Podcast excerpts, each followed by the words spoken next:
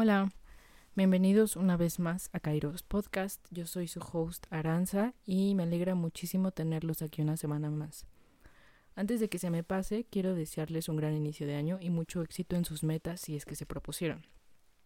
De parte de todo el equipo de Kairos Podcast, les agradecemos por escucharnos y apoyarnos en este proyecto. Ustedes saben que esto no sería posible si no nos escucharan. También les agradecemos por todo su feedback, sus opiniones, sugerencias y saben que estamos para escucharlos siempre. Y bueno, este episodio en realidad se me ocurrió porque hace aproximadamente unas dos semanas estaba revisando unos videos en YouTube y me topé con un discurso de Chimamanda Ngozi Adichie. Si no te suena el nombre, te voy a contar un poquito de ella. Chimamanda es una novelista, escritora, dramaturga y feminista nigeriana. Probablemente la conozcas por algunas de sus TED Talks que se han hecho virales. Una de ellas se llama Todos deberíamos ser feministas y si no me equivoco tiene un poquito más de 6 millones de visitas. La conferencia que yo me encontré fue, bueno, se llama El peligro de contar una sola historia y tiene más de 7 millones de visitas. Me llamó muchísimo la atención este episodio por muchísimas razones. Eh, es por eso que también decidí titularlo así en este episodio. Y leer sobre ella y sobre su perspectiva de la vida me dio a pensar en muchísimas cosas. Su vida en realidad me parece muy inspiradora. Ella cuenta que cuando tenía alrededor de tres años empezó a leer, sobre todo novelas americanas y británicas. Y cuando tenía siete años, yo creo, comenzó a escribir. Esto ya de entrada suena como muy loco porque creo yo que pocos niños tienen el hábito desde chiquitos de, de empezar a leer, sobre todo ya que tenía tres años. Es decir, yo, yo, yo recuerdo que empecé a leer también muy chiquita, pero yo creo que no sé cómo a los seis. Y ella el hecho de que empezara a leer a los dos, tres años es como muy impactante. Pero el hecho de que ella haya empezado a escribir a los siete años es todavía más impactante porque la escritura no se me hace un hábito que, que desarrolle como de chiquito. Creo que la mayoría de los que tenemos ahorita este hábito lo hemos descubierto ya cuando estamos mucho más grandes. Entonces, evidentemente te das cuenta de, de, toda la claridad que ella tiene, porque la escritura te da eso, la escritura te da mucha claridad mental y ella lo transmite tanto en su forma de hablar, en las entrevistas que, que ella tiene, en los podcasts que ella ha grabado, e incluso en, en sus libros, evidentemente, ¿no? En todas sus novelas. El hecho de que ella haya leído eh, desde muy chiquita estas novelas americanas y británicas, pues evidentemente permeó de una manera muy importante en la forma en la que ella escribe y sobre todo en la, en la primera etapa de su vida en la que ella empezó a desarrollar este hábito, porque ella escribía cuentos o novelas de personajes específicamente americanos, algo que suena pues muy loco porque en realidad no eran no eran personas que ella conociera, digamos, de primera, de primera instancia. Ella conocía a las personas que vivían en su misma ciudad natal, que era Nigeria, y el hecho de que escribiera de personas completamente desconocidas, que ella nunca había conocido como tal, eh, pues suena un poco irónico, por así decirlo, ¿no? Pero en realidad tiene mucho sentido, porque incluso hoy hasta la fecha eh, son mucho más accesibles las novelas americanas o británicas que a lo mejor las novelas que se escriben en, en Nigeria o en algunas otras partes del mundo, ¿no? Creo que es mucho más común ver, bueno, más bien leer novelas de ese tipo, novelas que se escriben en Estados Unidos, en Inglaterra. Y ella cuenta cómo todo esto empezó a hacer que ella pensara que la literatura se reducía únicamente a las novelas que se escribían en Estados Unidos, ¿no? Es decir, que ella creía que solo los, los americanos escribían novelas y en realidad personas que vivían en Nigeria como ella no tenían ni la capacidad ni la creatividad para escribir algo de este tipo. Años después ella cuenta que se encontró con autores de su misma ciudad que escribían novelas que a ella la enganchaban desde el primer momento en que un libro de ellos llegó a sus manos y esto la impactó muchísimo porque se dio cuenta que había muchísimo trabajo por hacer, ¿no? La gente decía que allá en Nigeria nadie en realidad leía, pero ella cuenta cómo cuando ella empezó a escribir y sus novelas empezaron a hacerse famosas, eh, le empezaron a llegar invitaciones para entrevistas en su mismo país y se daba cuenta como momentos antes de grabar la entrevista, las personas que le iban a entrevistar le decían, oye, ¿sabes que esta novela que tú escribiste me gustó mucho? Pero me hubiera gustado que el final hubiera sido diferente o me hubiera gustado que la trama hubiera sido distinta. Entonces esto a ella de alguna manera le, le, le pegó porque fue como romper un prejuicio que ella tenía contra las propias personas con las que ella convivía, ¿no? El hecho de pensar que los nigerianos ni siquiera leían. Somos seres de hábitos y de costumbres, tan solo refiriéndonos a nuestra mente. Si nosotros nos repetimos una serie de pensamientos idénticos todos los días, la consecuencia natural es que estos pensamientos van a terminar configurando totalmente nuestra manera de percibirnos y percibir el mundo.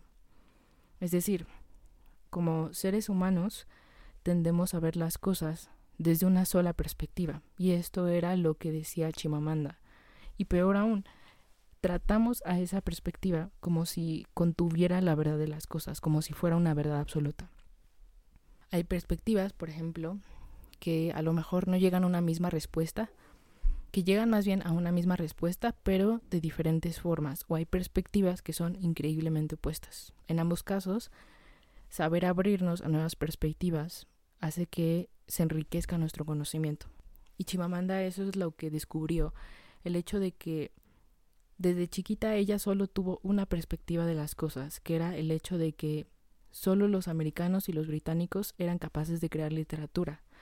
Cuando creció, se dio cuenta de que esto no era verdad.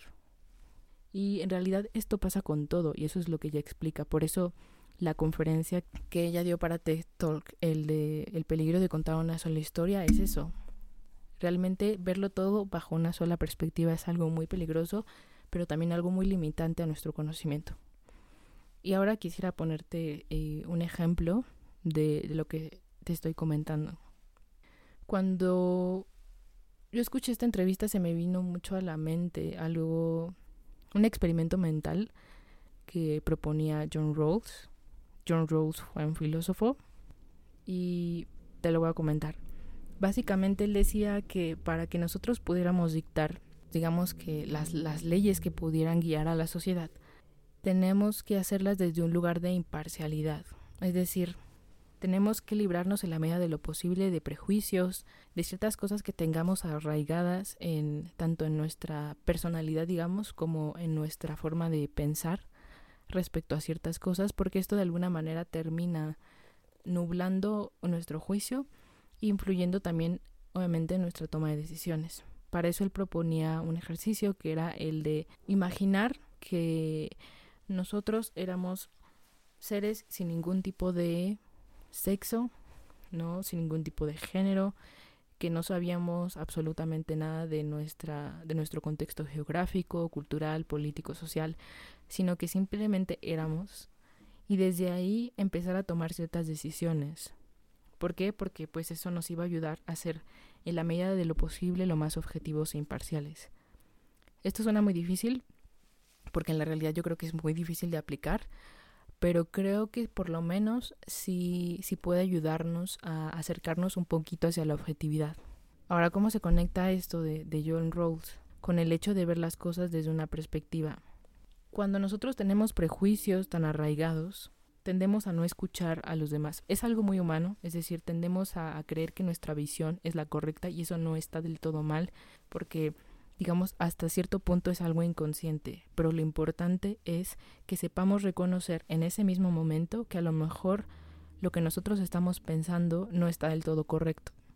Creo que el ejercicio de John Rawls el siquiera plantearnos esa cuestión, el hecho de que no tenemos ningún contexto político, el hecho de olvidar que tenemos a lo mejor ciertos prejuicios contra ciertas cosas, puede ayudarnos de manera significativa para ser más objetivos de nuestra toma de decisiones.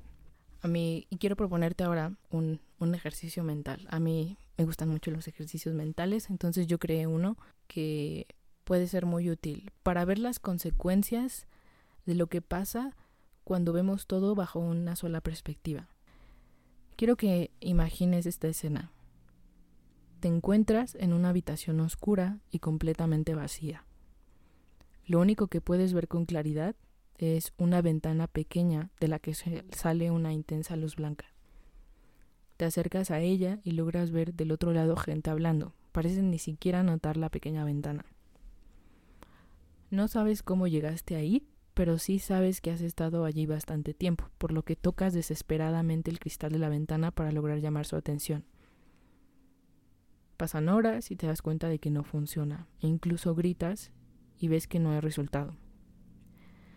Pasa el tiempo y te encuentras cada vez más frustrado. Llevas horas gritando. Lo más desesperante de todo es que sabes que lo único que te separa de esas personas es el cristal. A veces el cerrarnos a nuevas perspectivas es esa habitación oscura en la que no se nos ocurrió por un momento que quizás había una puerta abierta detrás de nosotros. No pienso que ver todo bajo el mismo lente sea malo, pero sí creo que cuando es el único o el único recurso mediante el cual descifras todo el mundo, sí es muy contraproducente.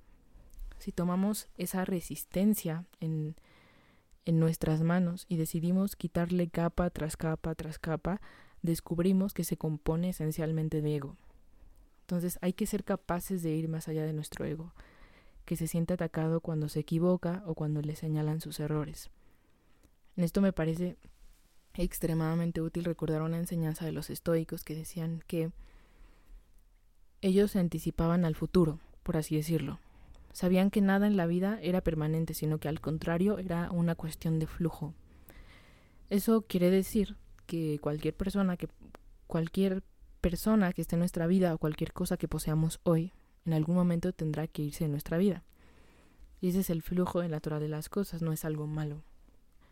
Lo que los estoicos decían era que por esa razón hiciéramos constantemente el ejercicio mental de imaginar que perdemos todo y así nos íbamos a dar cuenta de que por muy doloroso que fuera en el momento, todo va a pasar. Es decir, por muy doloroso que sea el hecho de perder o de imaginar perder algo, te das cuenta de que no es el fin. ¿Sí? O sea, como que no supone a lo mejor una consecuencia catastrófica que es el hecho de perder tu vida misma. Creo que esto es muy útil porque cuando se trata de, de ver todo bajo una misma perspectiva, digo, yo creo que la mayoría de los que estamos, tanto yo como de la mayoría de los que están escuchando esto, conocen a alguien, alguna persona muy terca que cuando le dices algo, le tratas de explicar algo, se cierra y no escucha tu perspectiva. Ahí creo yo que está hablando mucho el ego. Es el hecho de, que tu ego está tan fortalecido que ni siquiera te abres a escuchar la perspectiva de, lo demás, de los demás. Aparte de que puedes herirlos, eh, pues lo más difícil o, lo más complicado de esa situación es el hecho de que te limitas a ti mismo en, en la propia obtención de conocimiento. Siempre escuchar la perspectiva de los otros enriquece tu propia perspectiva. Y muchas veces nosotros no nos permitimos esto porque nos da miedo a lo mejor que nos señalen que nos hemos equivocado, creo que eso no es fácil para nadie. Pero el hecho mismo de imaginar que aun si nos equivocamos no pasa nada, creo que eso ayuda muchísimo a, a perderle miedo a, y navegar a través de distintas perspectivas. Eso fue lo que me hizo pensar un poco esta entrevista que vi de Chimamanda. Creo que es un mensaje que a pesar de que ya lo hemos escuchado mucho, no lo aplicamos, ¿no? Pero el hecho de decir que estamos acostumbrados a ver todo bajo una misma perspectiva y que tenemos que romper con eso porque eso, la verdad es que esa es la fuente principal de los prejuicios. Y eso es algo que tiene que decirse y que tenemos que, que replicar. Si escuchamos ese mensaje, transmitirlo a otras personas. A lo mejor hay unas que no nos van a escuchar porque quizás no están listas pero yo confío en que si nosotros repetimos ese mensaje y lo compartimos, le va a llegar a las personas que sean correctas. Y creo que eso es lo que justo ahora necesitamos, en un mundo que cada vez tenemos más información y con ello se van triplicando los prejuicios. Y eso es solo consecuencia de ver todo bajo un mismo lente. Y bueno, muchas gracias por haber llegado al final de este episodio. Ya saben que mis episodios son muy cortos, Espero que les haya gustado y saben que cualquier cosa pueden escribirnos al Instagram del podcast que es arroba kairos.podcast o a mi Instagram personal que es arroba catarsis filosófica. También te recuerdo que tengo un newsletter semanal de filosofía, escritura, literatura y cultura en general al que te puedes suscribir y así obtener una mini dosis de libros o lo que yo llamo cartas filosóficas. Gracias por escucharme y nos vemos el próximo lunes.